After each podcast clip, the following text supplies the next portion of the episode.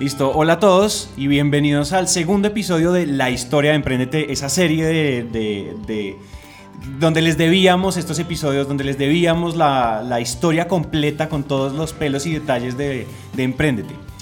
Para recoger qué ha pasado hasta ahora, hasta ahora lo que les contamos es en el episodio pasado dijimos, la gran conclusión del episodio pasado fue, si ustedes no tienen en su equipo una sola visión, o al menos una visión muy, muy parecida entre los, entre los miembros del equipo, eso se vuelve una bomba de tiempo. Eso fue lo que recogimos, digamos que fue un episodio muy largo. Si ustedes están llegando hasta ahora en este episodio, devuélvanse a la historia número uno que se llama La Visión. ¿Listo? Entonces en este episodio ya comenzamos, este es el segundo episodio. Muchas gracias por estar aquí y bienvenidos. Listo, entonces recogiendo, recogiendo nosotros en el episodio pasado tomamos la decisión de ser netamente educación. Obviamente íbamos a seguir comunicando, íbamos a seguir construyendo audiencias, íbamos a seguir haciendo todas esas cosas, pero íbamos a tomar la decisión puntual de ser educación y nuestra primera idea fue hacer un modelo donde nosotros queríamos hacer una plataforma educativa para colegios, universidades en emprendimiento. Eso es, sí. Entonces cuando tomamos esa decisión, recuerdo que, los, recuerdo que nosotros terminamos el programa apps.co, que nosotros hicimos ese pitch en enero, fue en enero, ¿cierto? El principio. No importa, me acuerdo, que hicimos el pitch en enero donde nosotros hicimos proyecciones financieras, donde nosotros, digamos que lo que había detrás de enseñar en colegios y universidades, porque esa era una de las muchas ideas y fue por la cual tomamos la decisión de empezar, es porque hay una ley en Colombia, que no recuerdo su nombre, que dice que todos los colegios de Colombia tienen que enseñar, emprendimiento, o sea, tener una cátedra de emprendimiento. Entonces nosotros dijimos, claro, hay una ley y eso no lo está haciendo nadie, entonces vamos a ser millonarios porque todos los colegios de emprendimiento van. Nos van, se van a, abarrotar en la puerta y nos van entonces a Entonces conocimos un caso de un señor que tiene una plataforma educativa para formar personas para el ICFES, que es como el examen para pasar a educación superior en Colombia y obviamente pues todos los niños quieren pagar ese tipo de cosas, entonces le vendía eso a colegios y él también es millonario, entonces dijimos, claro, nos vamos a, vamos a coger todo ese conocimiento y toda nuestra capacidad que tenemos de storytelling y vamos a hacer una gran una gran. Y vamos a hacer una gran plataforma que le enseña a las peladas cómo emprender y empezamos a aprender de eso y compramos un mundo de libros de, de emprendimiento para colegios.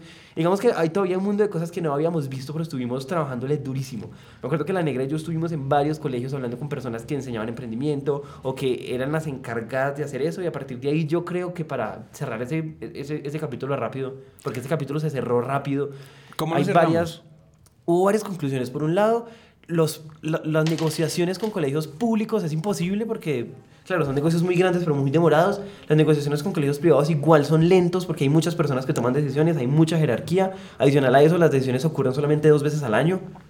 Es decir, solamente... tarde.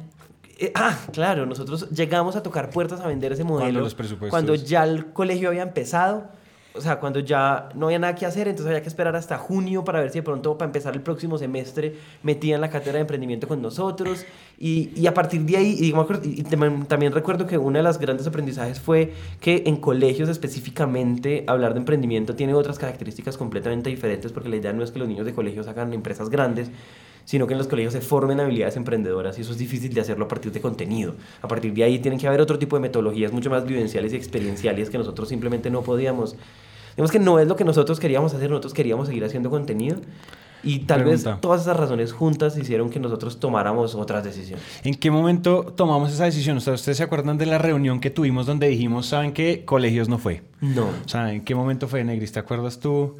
¿Qué recuerdas? Yo creo que es que todo ocurrió, o sea, todo ocurrió al tiempo, porque no es que nosotros nos enfocamos en colegios y dejamos de hacer podcast y dejamos de vender como podcast, sino que a medida que nosotros seguíamos teniendo una lógica de medio de comunicación tradicional, que es la que les contamos que estuvimos haciendo todo el 2017, estábamos construyendo la plataforma de colegios. Y a medida que nos dábamos cuenta que la plataforma de colegios no funcionaba, pues el podcast seguía funcionando y la comunidad seguía creciendo y las cosas seguían respondiendo. Entonces, una vez nos sentamos, estamos aquí afuera, bueno, una vez nos sentamos y dijimos, bueno, ¿qué más vamos a hacer? Porque esto es difícil, porque sabemos que no es escalable. Vimos que teníamos muchas preguntas y adicional a eso ya teníamos una decisión clara y es, sea, sea, sea cual sea la decisión que tomamos, nosotros queremos la educación. Es donde una vez Santi dice, bueno, estamos con Camilo, estamos en reunión aquí con Camilo y dijimos, bueno, ¿qué pasa si dejamos el show y dejamos de entender a nuestra audiencia como audiencia que nosotros le vendemos a empresas y tomamos la decisión de venderles cosas a ellos, de verlos como clientes potenciales?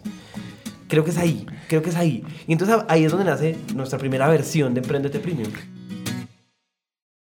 que esa primera versión de Emprendete Premium, me acuerdo bien, nosotros básicamente dijimos fue, enseñémosle a la gente, nos queremos volver a educación porque finalmente la educación era eso que nos alineaba en ese momento, que era lo que nos alineaba en su momento y todavía nos alinea, sino que ha tomado muchas formas y en términos de educación nosotros dijimos, hagamos cursos. Hagamos cursos y empecemos a y lancemos lo que, lo que se conoce hoy y durante los últimos seis meses se conoció como vamos a hacer Emprendete Premium. Esa plataforma educativa donde hay alojados cursos y si usted le se antojó y le gusta lo que ha escuchado en el podcast, pues estos cursos le van a ayudar a profundizar. Ese era nuestro discurso. Les van a ayudar a profundizar y todavía lo es porque digamos que Premium sigue arriba en este momento. O sea, al momento, al día de hoy en donde estamos grabando, este, hoy es 24 de noviembre, estamos grabando esto, todavía hay una plataforma forma premium arriba, donde hay un montón de cursos. Y eso es lo que decíamos, queríamos hacer, educar en cursos, nosotros no teníamos ni idea de hacer cursos, ¿verdad? O sea, nosotros ya habíamos, o sea, cuatro administradores que se chocaron contra el mundo del audio, ahora cuatro administradores que se chocaban contra el mundo de la educación virtual a través de cursos. Entonces teníamos una, o sea, teníamos una, un predicamento enfrente de nuevo en términos de curva de aprendizaje. Yo creo que sí teníamos algo nuevo, pero pasó algo y es que creo que también comenzamos a entender que o sea, ahí se fueron mezclando cosas, pero comenzamos a entender y a cuestionar mucho la educación que nosotros, siendo cuatro administradores de empresas, habíamos recibido en toda la parte de emprendimiento, en todo lo que podría ser formación en negocios. Y también parte de lo que nos motivó a hacer esos cursos para emprendedores es que precisamente nosotros dijimos, nosotros necesitamos gente que esté en el mundo real haciendo empresas grandes, relevantes y que ellos puedan enseñarnos a cómo hacer mejor las cosas. Y además varias personas nos comenzaron a decir que buen episodio tuvieron con tal persona, me hubiera gustado que profundizaran más y ahí fue cuando comenzamos a decir, acá hay algo, acá hay algo porque la gente quería saber más de determinados tipos de episodios. Creo que eso también fue así. Listo, nosotros conocemos a Juanito y a Daniel, los conocemos porque estaba, yo estaba trabajando con ellos en otro proyecto y en ese proyecto nos juntábamos y me lo presentaron un amigo común que teníamos, nos lo presentó de la universidad, ta, ta, ta. Él era una persona por allá aparte. Terminamos aquí tomándonos unas cervezas, estuve en mi cumpleaños, nos conocimos y como que la relación fue creciendo. Y él, aparte de todo, pues era un oyente de, de. Es decir, la historia de Emprendete siempre ha estado, ha estado permeada de la gente que nos ha escuchado y nos ha seguido de cerca. Entonces, Juanito, eh, él, él, pues era como un acérrimo oyente de Emprendete y en un momento dice, oiga, esa página como que es fea, esa página que ustedes tienen es como fea, a mí me gustaría como ayudarlos, a... porque teníamos una página que tenía muchos problemas de funcionalidad, se demoraba cargando, bueno, era como problemática. En ese momento Juanito estaba trabajando en Rappi y nos decía, vea, estamos haciendo esto, estamos haciendo lo otro, podríamos optimizar esto por acá, bueno, y eran conversaciones que yo tenía con él. En un momento yo le presento a Juanito, a Juanpa, a Fore, a La Negra, se los presento, pues se los presenté a ustedes. Eh, y nos caímos bien y él como que tenía ese mood de, de, ser amigos, como de quiero estar cerca a ustedes porque me gusta lo que hacen, pero todavía no teníamos como nada formalizado. En un momento cuando nosotros decidimos ser colegios, Juanpa se mete una embalada a aprender Bubble.io, que Bubble básicamente es una plataforma, un software donde uno puede arrastrar, o sea, como drag and drop, hacer páginas pero no es tan, en realidad no es tan sencillo como, como podría ser Wix, como podría ser, no sé, Squarespace. Entonces ahí te pones tú, te pones a hacer esa vaina y empiezas a como a sudar frío y ahí, empieza Cristo a padecer. Te incluso te vas a Pereira, en tus vacaciones te la pasas echando bowl, después vuelves y estamos como medio desesperados pensando que no vamos a tener producto tech. Y cuando nosotros decidimos ser cursos en línea, es decir, cuando la, que la negra les contaba ahorita, decidimos hacer cursos, decidimos lanzar Emprendete Premium. Nada, entonces Santi nos presentó y nos dimos cuenta que teníamos todos esos problemas de página, vamos más o menos ahí, y entonces nosotros le propusimos a Juanito que ellos entraran a ser parte de nuestro equipo tech. Básicamente le dijimos, sea nuestro sitio, ustedes dos sean como los dos primeros desarrolladores y ayúdenos a crear una plataforma real donde nosotros podamos alejar cursos. Y ahí es donde nace, durante, ellos se mueren más o menos dos o tres meses sacando adelante lo que es Emprendete, Emprendete Premium Premium.com. Emprendetepremium.com es el dominio en el cual entra Emprendete Premium. En ese momento nosotros teníamos una página que era la misma página fea que teníamos antes, que se llamaba Emprendete, pues era emprendete.com.co y adicional a eso teníamos emprendetepremium.com donde estaban todos los cursos, donde había podcast premium y donde básicamente nosotros, digamos que la comunicación lo que decía es, si usted se quiere inspirar y quiere escuchar historias y todas esas cosas, tenemos nuestra página de nuestro podcast, que es la página de un podcast. Y por otro lado, si usted quiere aprender cosas nuevas, si quiere hacer cursos, si quiere aprender de expertos que van a ser sus profesores por solamente 5 dólares al mes, porque costaba y cuesta 5 dólares al mes, pues pague Emprendete Premium. Teníamos dos páginas completamente diferentes. Nosotros no recomendamos eh, tener tantos dominios. Tener tantos dominios al mismo tiempo es mejor centralizar todo el contenido en una sola, en una sola pero en su momento funcionó así, así empezó a empezar, así empezó Emprendete Premium. Emprendete Premium nace como en Ma- ¿Abril? En abril tuvimos ¿En abril? Miguel. En abril fue nuestro primer oyente que pagó. El primero. Miguel. El- Miguel. Miguelito, si estás escuchando esto, gracias por ser un primer Muchas gracias por la, creyente. por la credibilidad que nos, que, que nos tuviste en Prende Premium. Como plataforma es, una plataforma es una plataforma que empieza a tener muchos problemas y ahí empiezan a llegar personas. Me acuerdo que durante las primeras dos o tres semanas la respuesta no fue mala. Tuvimos más o menos, no sé, 30, 35, como, como, como 40 personas. eh, Pagando. como 40 personas pagando y ahí es donde a Santi le llega un correo de Didier.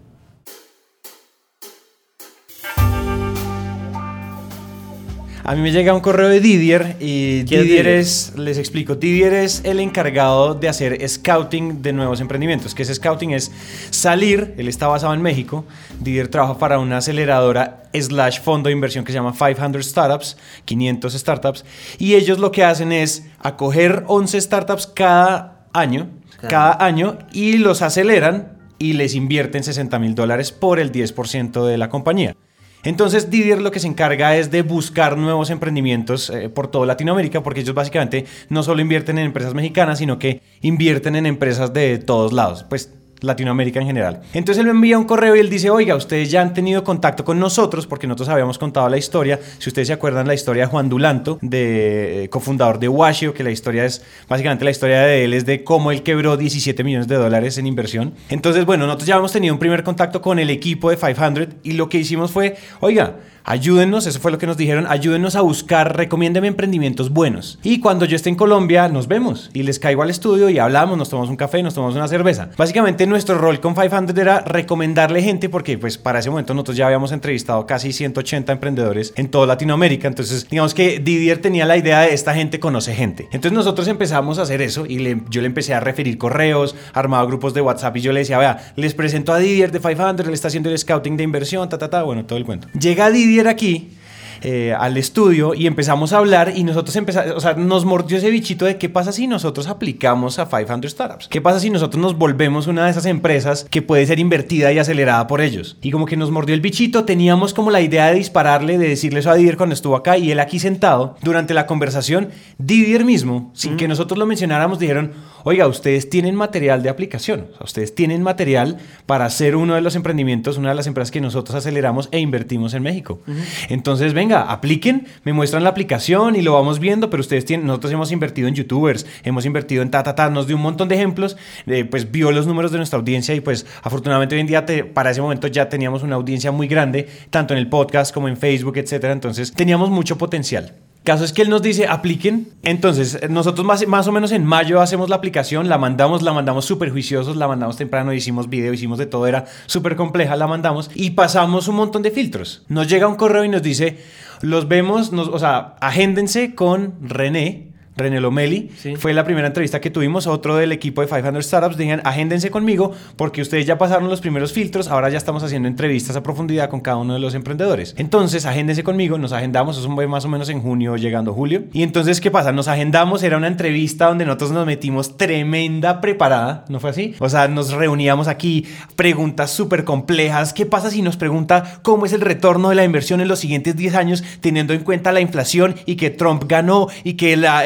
las lluvias en África y que de todo? O sea, nos metimos una preparada tenaz y llegamos el día de la entrevista, nos tomamos todos un tequilazo. Nos tomamos, yo me acuerdo, nos tomamos Sí. todos un shot de tequila porque estábamos nerviositos y además tequila, México, como que era coherente. Entonces nos emborrachamos a las 7 de la mañana con tequila. Bueno, no nos emborrachamos, pero nos tomamos unos tequilas. El caso es que llegamos a la entrevista y básicamente René lo único que pregunta es, hola chicos, cuéntenme su historia. Y ya. ¿Cuál pregunta de que el clima en África, cómo afecta la acción y la, cómo ustedes se van a constituir? Nada, eso no interesaba nada. Nos preguntó su historia y nosotros empezamos a meternos una enredada, o sea, como parálisis por análisis. Estábamos tan preparados que No una pregunta capaces tan de contar nuestra historia. nos dejó todo, o sea, nos preguntaron nuestra historia y nosotros, oiga, no- nunca hemos pensado en, en realmente contar nuestra historia en orden, nuestra, o sea, ¿qué- ¿qué de nuestra historia él quisiera saber? Bueno, nos metimos tremenda enredada. El caso es que esa, esa entrevista la pasamos y después siguió otra siguiente entrevista. Entonces, después sigue, pasamos el siguiente filtro y llegamos a la entrevista con Juan Dulanto, que aparte, pues él había sido el invitado del episodio que les conté de Washington. Entonces, con él ya llegamos otra vez más preparados y empieza la entrevista y tenemos la entrevista, ta, ta, ta, ta, ta, y la entrevista súper emocionante. Nos sentíamos bien, él nos hizo preguntas, respondíamos bien, estábamos como bien preparados. Finalmente, sentíamos como que había una había una, había, quedamos como con un sinsabor, pero la entrevista se acabó. Pero yo recuerdo que la emoción de la primera entrevista fue como, nos enredamos, sí, pero hablamos media hora, o sea, media hora de media hora hablamos y todos quedamos como con una sensación de victoria, de esto lo pasamos, esto lo logramos, vamos fijo para ganar. O sea, todos quedamos con esa sensación cuando tenemos la segunda entrevista con Juan Dulanto, en la cual ya nos habíamos preparado diferente y todo, teniendo en cuenta como los baches de la primera, me acuerdo que Juan nos hizo solo como una pregunta, nos dijo como otra vez, como ¿quiénes son ustedes? Nos hizo solo un par de preguntas, yo recuerdo que yo miré el reloj y faltaban 15 minutos de la media hora. Y él dijo, yo ya no tengo más preguntas, si ustedes quieren preguntar algo, adelante. Y claro, nosotros preguntamos cosas, pero por eso es que cuando se acaba la segunda entrevista, nosotros todos quedamos con una sensación rara, no tan victoriosa como en la primera, sino quedamos con una sensación de mierda, todo lo dijimos bien, pero ¿por qué el tipo no ahondó en más? O sea, ¿por qué no nos hizo más preguntas? Me acuerdo que todos decíamos, pero ¿por qué se acabó tan rápido la entrevista? O sea, ¿por qué no ahondó más? Eso es lo que yo recuerdo de esas, dos. Listo. Entonces, en este proceso de casi esto, está, o sea, desde que mandamos la aplicación al comienzo, la primera entrevista y la, y la, y la segunda entrevista, esto es un proceso casi de mes y medio, casi de dos meses. mayo y junio, casi. Donde nosotros lo que nos estábamos preguntando era, ¿qué pasa si nos vamos? Entonces empezamos a prepararnos, empezamos a comprar la silla de ese caballo hijo de madre y empezamos a, a, planear qué iba a pasar si nos íbamos a México, de todo.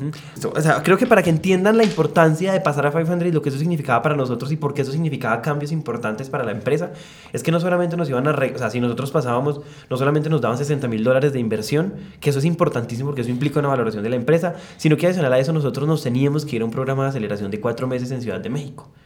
Y era la, era la segunda vez que salíamos del país, pero ya a hacer cosas mucho más reales, a tener una empresa real, a tener una empresa grande, escalable, Adicional a eso, nosotros después de ese programa íbamos a tener la oportunidad de presentarle a la empresa inversionistas de Silicon Valley y diferentes partes de Estados Unidos que ya son inversionistas reales, que digamos que tienen esa mentalidad de, de, invertir en emprendimientos y en startups y todas esas cosas y yo creo que es ahí donde nos empezamos a embalar. También tengo un recuerdo adicional y es que cuando estábamos en la primera reunión con Didier, que es básicamente la persona que nos dijo, oigan, ustedes tienen madera para aplicar a 500 startups porque tienen una comunidad interesante, porque veo que están haciendo algo, algo interesante, eh, él nos hizo una pregunta, él nos dijo, bueno chicos, pero ustedes están full time, si ustedes están tiempo dedicado completo a la empresa. Y nosotros nos miramos y dijimos, sí.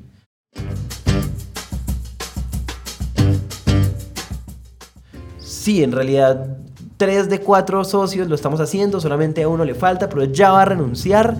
Y en realidad, no, en realidad en ese momento yo era la única persona que estaba full time. Daniela, Santiago y Andrés en ese momento estaban dedicados a otros proyectos. Y una de las cosas que él nos dijo es, bueno chicos, tienen que tener esa conversación porque para que ustedes apliquen y pasen, ustedes necesariamente tienen que ser full time. Ustedes necesariamente tienen que ser full time. Entonces antes de aplicar, tengan la conversación. Ustedes se ven de frente como proyecto de vida, ven la oportunidad de hacer emprendedor. Nosotros lo miramos y obviamente le dijimos, sí, claro, claro que sí. Y apenas él se fue, nos sentamos y dijimos, bueno, eh, hay que tener una conversación. Hay que tener, dónde la tuvimos? Hay que tener una conversación. El carnal. Y entonces ahí es donde nosotros nos fuimos para el carnal. El carnal es un restaurante mexicano delicioso que hay en Bogotá, tienen que ir. Y nos sentamos y estuvimos varias horas hablando de cuáles son, me acuerdo que Dios nos dijo, tengan esa conversación y en esa conversación vean como cuáles son esos requisitos que ustedes tienen que cumplir dependiendo de sus necesidades, de si tienen hijos, si tienen perros, o sea, por cuál es la razón que, los, que no les ha permitido tomar la decisión de ser full time y cada uno de nosotros lo dijo, Andrés nos dijo, es que yo me quiero ir de la casa y quiero tener un mundo de o sea, quiero hacer esas cosas y quiero tener independencia. No sé si ustedes saben, bueno, no tienen por qué saber. La negra hace rato hizo un préstamo de vivienda porque ella y su mamá viven en una casa que están pagando, entonces ella tiene que pagar un millón de pesos colombianos todos los meses y ella tiene que pagar eso, no hay nada que hacer. Eh, Santi, por ejemplo, está en un momento un poquito más tranquilo. Él dijo, yo en realidad no tengo sino que tomar la decisión. Yo ya había tomado la decisión y a partir de ahí, digamos que nosotros hicimos unas proyecciones financieras que son las que le presentamos a 500 Startups, básicamente diciendo en el momento en el que nosotros pasemos, nosotros nos vamos a subir los sueldos y esos sueldos son la única, son la única cosa que tiene que pasar para poder tomar la decisión, pero nosotros nos presentamos como un equipo dedicado, 100% dedicado y eso era importante. Y nosotros sabíamos que si nosotros pasábamos esa era la decisión que iba a pasar y eso personalmente, confieso, eh, era muy importante para mí porque obviamente yo sentía como, como que yo me sentía cargando un maletín demasiado pesado y ellos de pronto no estaban cargando un maletín tan pesado con una empresa que hay que sacar adelante. Es ahí donde a medida que nosotros van, a, medida que van pasando los, las semanas y nosotros vamos pasando filtros y vamos pasando filtros y llegamos al último filtro en que nosotros empezamos a mentalizarnos completamente a que 500 Startups era una realidad y nosotros nos íbamos para México. Entonces, Negris, cuéntanos, cuéntanos un poquito ¿Qué estaba pasando tras bambalinas en tu vida mientras nosotros íbamos diciendo nos fuimos para México, hijo de madre? Yo recuerdo esa conversación del carnal y me acuerdo que salí con una sensación de que para ustedes tres estaba siendo fácil, digámoslo así, comparado con lo que yo sentía que era mi decisión de dejar de ser part-time y, y, dejar mi otra empresa o cómo tener ni siquiera esa conversación con mis socios, que además uno de los socios de la otra empresa también era Fore y yo sentía que Fore iba a decir yo me voy de la empresa, o sea, de nuestra otra empresa. Eh, entonces recuerdo que, de hecho, yo creo que Juanpa se quedó con la sensación de que la negra va a ser la más jodida que se venga del todo a trabajar a esta empresa full time porque yo fue un poco como rancia en esa conversación. ¿Qué estaba pasando tras bambalinas? Resulta que a medida que nosotros avanzamos, cuando ya nos llega el correo, el primer correo fue, quedaron dentro de los 150 empresas de 720, una cosa así. Y yo dije, hablé con mi mamá y le dije, esto está cogiendo otra cara, o sea, quedar de 150 entre 720 es que acá hay algo interesante. Claro, lo que, lo que creo que en el fondo hay cuando uno quiere renunciar a una empresa, o el sí, el no, el qué hago, es que comienzas a ver riesgo-beneficio. Entonces yo le dije, yo estoy sintiendo que si yo suelto Emprendete, voy a soltar algo que en el futuro tiene mucho potencial. Pero también, ¿qué hago? O sea, yo tengo que pagar la cuota, tengo que hacer un montón de cosas, bla, bla, bla. Eh, tengo que pagar un montón de cosas y demás. Y eh, luego llega el segundo correo de quedaron entre los últimos 30 y este es el último filtro. Yo dije, no, yo esto Nos ya no lo puedo aplazar más. O sea, ya no hay nada que hacer, ya nos fuimos. Yo miré muchos tiquetes a México, miré muchos tiquetes a México y organicé. Y cuando miré, estaba en la mitad de un proyecto grande en la otra empresa. Y yo dije, nada, cuadro con la otra empresa. Cuando lo termino, voy a México, vuelvo, ¿qué hago? Y Ford efectivamente tuvo esa conversación con nosotros, con la otra empresa, eh, y dijo, no, yo voy a renunciar. Y ahí éramos tres socios, entonces quedamos dos, ese otros dos pues es mi novio y, y- y yo. Entonces los Epa. dos dijimos, ok, quedamos los dos y yo luego dije, ¿y ahora cómo hago la conversación de, bueno, ahora vas a ser uno? no somos dos y no eres uno.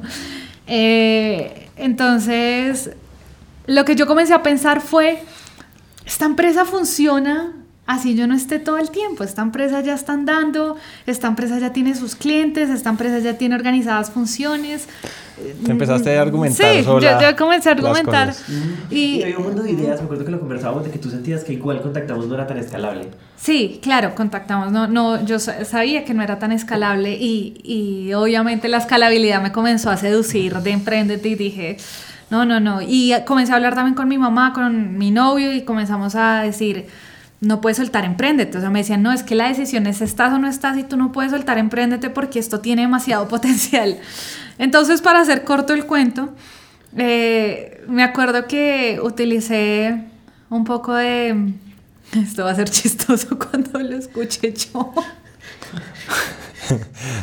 utilicé un poco de em, la manipulación femenina, yo creo. Y un día eh, tuve una conversación en la cual obviamente primero lloré, mostré lo dramático que estaba haciendo para mí toda la decisión, eh, dije que estaba realmente desesperada porque no entendía qué hacer y que yo necesitaba saber qué hacía, que yo no quería matar a ninguna de las dos empresas, pero que qué hacía. Y obviamente él me vio en ese caos y creo que esto no lo saben ustedes. Eh, él me vio en ese caos y me dijo, tranquila, o sea, relájate, esta empresa no tiene que crecer los próximos seis meses, no la tenemos que crecer, tenemos que mantenerla. Tú hazte cargo de que los que están no se vayan y mantengamos la empresa. Y rápido que contactamos. contactamos es una agencia de mercadeo. Y entonces me dijo, asegúrate que los clientes que tenemos no se vayan. Mantenemos los sueldos y además como la- las decisiones eran de los dos ahora, me dijo, y pues mi voto es que te sigamos dando sueldo. Y yo le dije, bueno, mi voto es que yo también siga ganando Eh, sueldo. Así sí rico. Entonces, él me dijo, si tú cumples eso, eh, tienes sueldo. Entonces ahí yo dije, ¡pum! Todo se me iluminó y dije, claro, o sea, yo puedo mantener esta empresa, no tiene por qué crecer los próximos seis meses, miremos en diciembre qué pasa, eh, tengo salario garantizado, golazo tras golazo y tengo un novio y un socio recomprensivos, bien. Ah, y no solo eso. Luego yo dije, ¿y qué hago? Porque Emprendete me paga el salario, la otra empresa contactamos también, pero yo no estaba segura del salario de Emprendete, de cuánto iba a ser, y dije, yo necesito pagar la cuota. Entonces hablé con él y él casualmente también tenía que cambiar de casa, entregar como el arriendo y, y, durante tres, cuatro meses buscar un sitio provisional donde quedarse. Entonces yo le dije, acá te tengo el negocio y es, yo me voy a ir de esta casa, tú quédate en mi casa y págame un arriendo. Y eso ayuda a pagar la cuota que yo necesito, necesito tú, pagar. Tú vas a dejar a tu mamá viviendo con tu novio. Exactamente. Dilo, dilo. Eh, Yo iba a dejar a mi mamá viviendo con mi novio. Esa es una relación de una buena suegra. Y eso ya era un negocio hecho. Eso es un negocio, eso era un negocio firmado, o sea, él literalmente se relajó también, dijo, listo, yo ya no tengo que conseguir casa, tú viajas, no recuerdo, creo que viajábamos a finales de julio, Sí. tú viajas a finales de julio, yo ya tenía tiquetes, pues vistos, tú ya viajas a finales de julio y yo tengo que entregar mi casa a finales de julio, o sea, el negocio no podía salir mejor. Adicional a eso, Fore creció. Un problema porque... Él es una persona que siempre viaja una vez al cada año mínimo. quincena, él cada quincena puede viajar a Europa. Cuando pues se compra un tiquetico a Bélgica. Adicional a eso, Fore, que en este momento pues no está en este, en este, e- echando este cuento, pero pues contamos esa historia, él ya tenía planeado un viaje de dos meses a Europa que tenía planeado hace mucho tiempo y eso digamos que se solapaba perfectamente con, los con el momento como de aceleración de 500 y de todas las cosas que iban a pasar en Emprendete porque ahora sí vamos a crecer hartísimo. Igual durante ese tiempo, digamos que nosotros igual teníamos resultados y, los, y, los, y las personas llegaban y estábamos, estábamos vendiendo y todas esas cosas, entonces Fore canceló ese viaje. Fue canceló ese viaje y todos estábamos listos para que nos llegara el correo a decir que nosotros teníamos que arrancar para México. Y es ahí donde el 25 de junio nos llega un correo que tiene un asunto que dice Resultados 500 Startups Patch 9, Emprendete.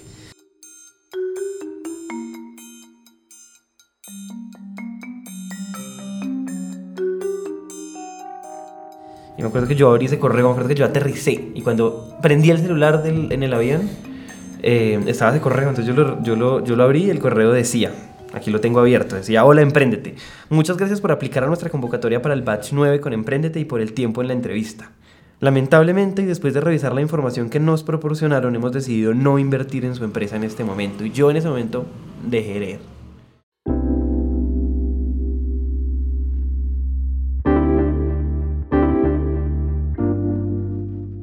ya Fore había mandado pantallazo de esa respuesta por WhatsApp y ahí fue donde básicamente nosotros nos dimos cuenta que teníamos el caballo ensillado, estábamos listos para irnos y sencillamente no nos íbamos. Yo recuerdo, recuerdo mucho cuando Fore mandó esa foto al, al grupo de WhatsApp y, y recuerdo que Fore la mandó y yo estaba como arreglándome para venir a la oficina y lo vi y dije, no es cierto. Está mal, le llegó el correo que no era. Ese no es el correo, ¿verdad? Y de hecho me acuerdo que mi primera reacción fue una negación tan absoluta que yo escribí, Juanpa, confirma si a ti sí te llegó el correo, porque yo creo que a Fore le llegó otro. Fore aplicó con otra empresa. Yo creo que le aplicó con otra empresa. No, pero yo, o sea, me acuerdo que yo sí tuve, y, y todavía me da duro, yo, yo sí sentí como lo que se siente cuando uno termina con alguien. O sea, yo sentí tusa, una auténtica tusa, cuando tusa es desamor.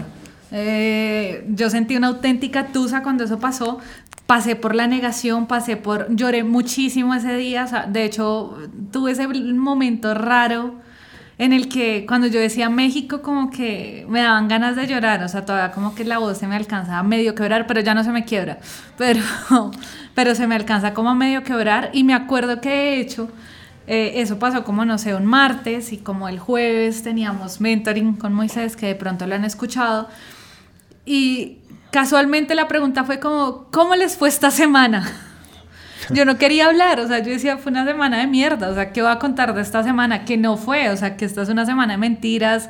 No, no, no, o sea, mi proceso fue una negación tan absoluta que yo sí juraba que me iba a despertar en algún momento y iba a decir, qué mal sueño el que tuve. Qué pesadilla. Y, y me acuerdo que de hecho fue tan fuerte lo que yo sentí que cuando yo estaba contándole a la gente cómo había sido mi semana, yo dije, no vas a contar esto, di que tuviste una semana normal. comencé a llorar y la gente no entendía yo por qué lloraba. Yo, eh, eh, eh, es que, y no podía ni siquiera explicar, era como si se me hubiera muerto alguien, pero yo no podía explicar la decepción tan absoluta que era haber visto hasta pasajes, casas, haber hecho ya una negociación de dejar una empresa y, y no haber pasado. O sea, fue, fue un sentimiento rudo.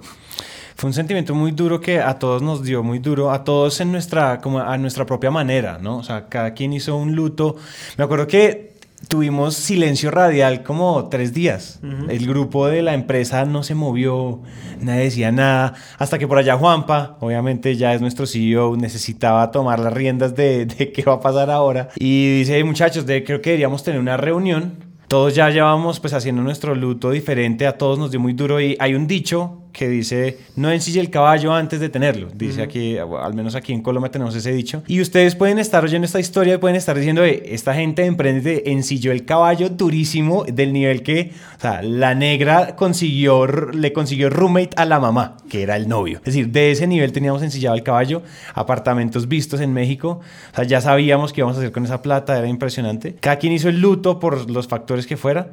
Y después dijimos, listo, veámonos veámonos a ver qué va a pasar. O sea, o sea, todos estamos como en una depresión de diferentes colores. Entonces, yo me acuerdo que cuadramos una reunión aquí en el estudio y nos vimos.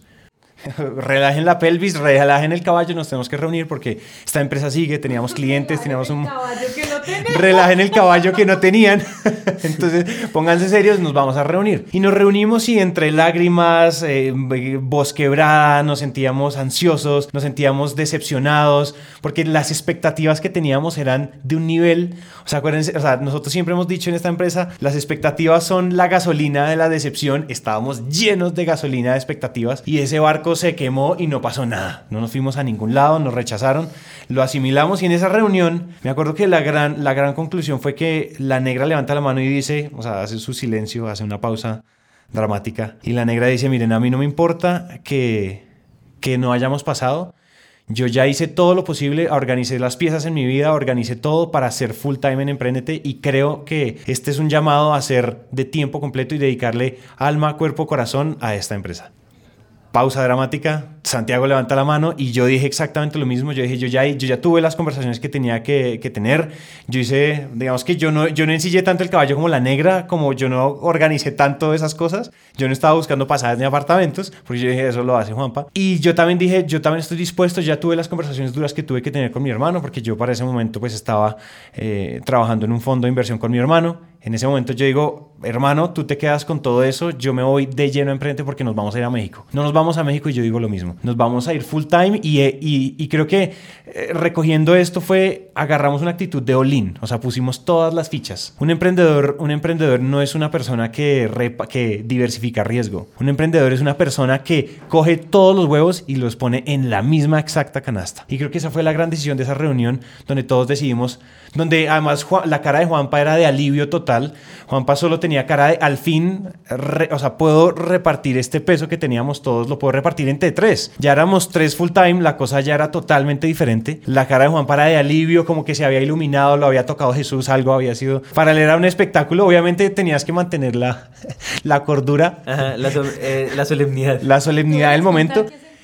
Pero cuéntanos un poquito, ¿qué sentiste cuando nosotros decimos ahí nos vamos de lleno nosotros también? Yo creo que la mejor forma de explicarlo, el fresquito que se siente que uno va a compartir em, como esa idea de tener todos los huevos en la misma canasta con otras dos personas, ya tres de cuatro, es explicar qué fueron los primeros seis meses. Esos primeros seis meses fueron seis meses muy duros porque yo adicional a eso tengo una vaina rara con el trabajo y es que yo medio me obsesiono y yo soy de los que cree que hay que trabajar el doble. Eh, y entonces yo llegaba aquí a las 7 de la mañana todos los días y la negra llegaba a veces y Santi estaba haciendo otras cosas y Fore venía más y Fore, digamos que Fore fue un... Fue, un Fore fue una persona que me ayudó mucho porque Fore sí tenía el trabajo con la negra, pero él no le mataba el trabajo de la agencia de mercadeo con la negra.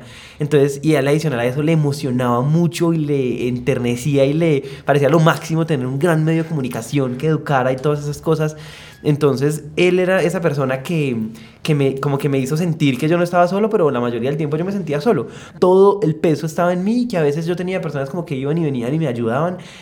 Pero adicional a eso, yo, yo tenía certeza de que... Eh, yo tenía certeza de que igual nosotros habíamos llegado ahí porque yo estaba jalando, pero que ustedes eran las personas correctas para jalar ese barco. Eso nunca, eso nunca me pasó y en algún momento yo recuerdo que eso me dio muy duro porque en algún momento hablando con mi novia, que siempre fue como el paño de lágrimas mío, o ese soporte que uno necesita tener externo a la empresa, lo que yo le decía es, yo creo que esta empresa va a crecer y después de que esa empresa crezca, pues va a poder contratar personas que sí estén full time conmigo, porque mis socios no lo van a hacer. Entonces para mí fue una maravilla, les, les juro que apenas ustedes tomaron esa decisión en esa reunión, me importó un culo que, que México no fuera a pasar y yo creo que ahí termina esta historia.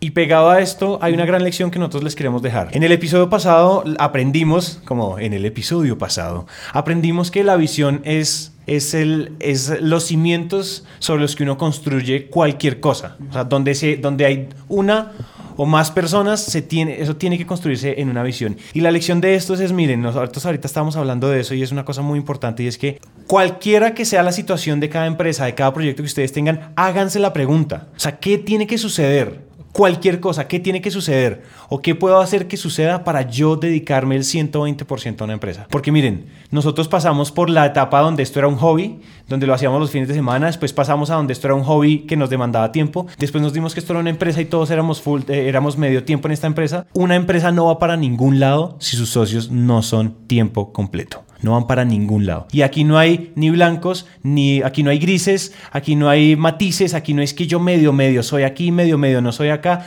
nada. Aquí o no si ustedes no van a ser full time, miren, es una posición muy radical, pero si ustedes no van a ser full time, ustedes lo que van a tener es una ocupación. Van a tener un pasatiempo, pero no van a tener una empresa escalable, no va a ser global, no van a no a o sea, no los va a hacer millonarios, no va a impactar a todas las personas que quieren que impacte, nada. Es decir, van a tener un pasatiempo más como cualquier otra persona que puede ir a coser, a jugar hockey, a jugar fútbol, cualquier pasatiempo que hay. Esa sí es nuestra posición, es una posición radical y suena muy radical. Queremos que se queden con, háganse esa pregunta, porque en realidad nosotros no nos arrepentimos de lo que pasó, o sea, no nos arrepentimos de haber ensillado el caballo antes de, porque eso fue lo que detonó en nosotros hacernos la pregunta correcta de qué tendría que pasar para que fuéramos tiempo completo. Quizás lo único que nos aunque todo pasa en el tiempo, pero quizás lo único que nos podríamos arrepentir es no habernos hecho esa pregunta antes y no haber trazado ese camino antes. Y con eso les estamos diciendo, si hoy usted no es full time, trace el camino. No es necesariamente es que mañana usted va a ser full time. Trace el camino, organice sus variables, organice lo que sea que tenga que organizar para hacerlo, pero hágalo, porque si no, ahí no hay empresa. Y, eh, seguido de eso, pues fíjense que nosotros decíamos, vamos a hacer full time si nos entra la inversión de 500 startups y nos vamos para México. Y eso no pasó. Pero el camino era igual. Es decir, nosotros el primer granito de la empresa tiene que ser ser todos full time o esta vaina no va para ningún lado. Es decir, nos convencimos y eso era una cosa que Camilo Jiménez, nuestro mentor, siempre nos dijo. Fue, hasta que ustedes no sean full time, yo no les voy a creer nada. Y él era así. Yo creo que él no sembró esa semilla de ser tan radicales con esa posición. Si ustedes no van a ser full time, tracen el camino. Nosotros en muchos episodios hemos dicho, para ser full time no hay que mandar toda la mierda y entonces ya soy full time desde mañana. O sea, queme los barcos, que es una, es, una analogía que nosotros usamos mucho, queme los barcos, queme los puentes, que no haya vuelta atrás, pero no sea pendejo, hágalo inteligentemente. Camilo ahorró un año para poder tener el siguiente año sueldos. Eh, unas personas hacen esto, otros lo hacen acá, van soltando poquitos, van haciendo esto, van ahorrando, piden un préstamo, se devuelven a la casa de los papás el escenario que sea, pero hagan todo lo posible para que el equipo sea full time si es que el equipo no es full time ya. Porque hay muchas empresas que nacen con todo el equipo full time, pero la, como la nuestra nace de un hobby, de una pasión que se va mutando. Entonces nos tocó hacernos un, nos tocó darnos contra las paredes mucho. Y si ustedes se pueden ahorrar esa, eh, creo que va por ahí, si ustedes se pueden ahorrar ese, ese dolor de cabeza que implica o sea, yo creo que igual, o sea, Juanpa aprendió mucho de esos primeros seis meses, tú aprendiste mucho de esos primeros seis meses, pero ese sufrimiento no tiene por qué repetirse. Si, si se pudiera uno evitar ese, ese, ese sufrimiento y ese martirio, pues evitémonoslo. Porque acuérdense, esto no va para ningún lado si no somos full time. Es muy sencillo, piensen en el empresario que ustedes más admiren y miren si él trabaja por las noches. O los fines de semana. Eso no pasa. Entonces es muy sencillo y esto es un aprendizaje suficiente porque sencillamente sin esto que les estamos contando no sería posible, no sería posible los dos episodios que vienen, entonces no se los pueden perder. Exactamente. Muchas gracias por haber escuchado y nos vemos en el siguiente la próxima semana.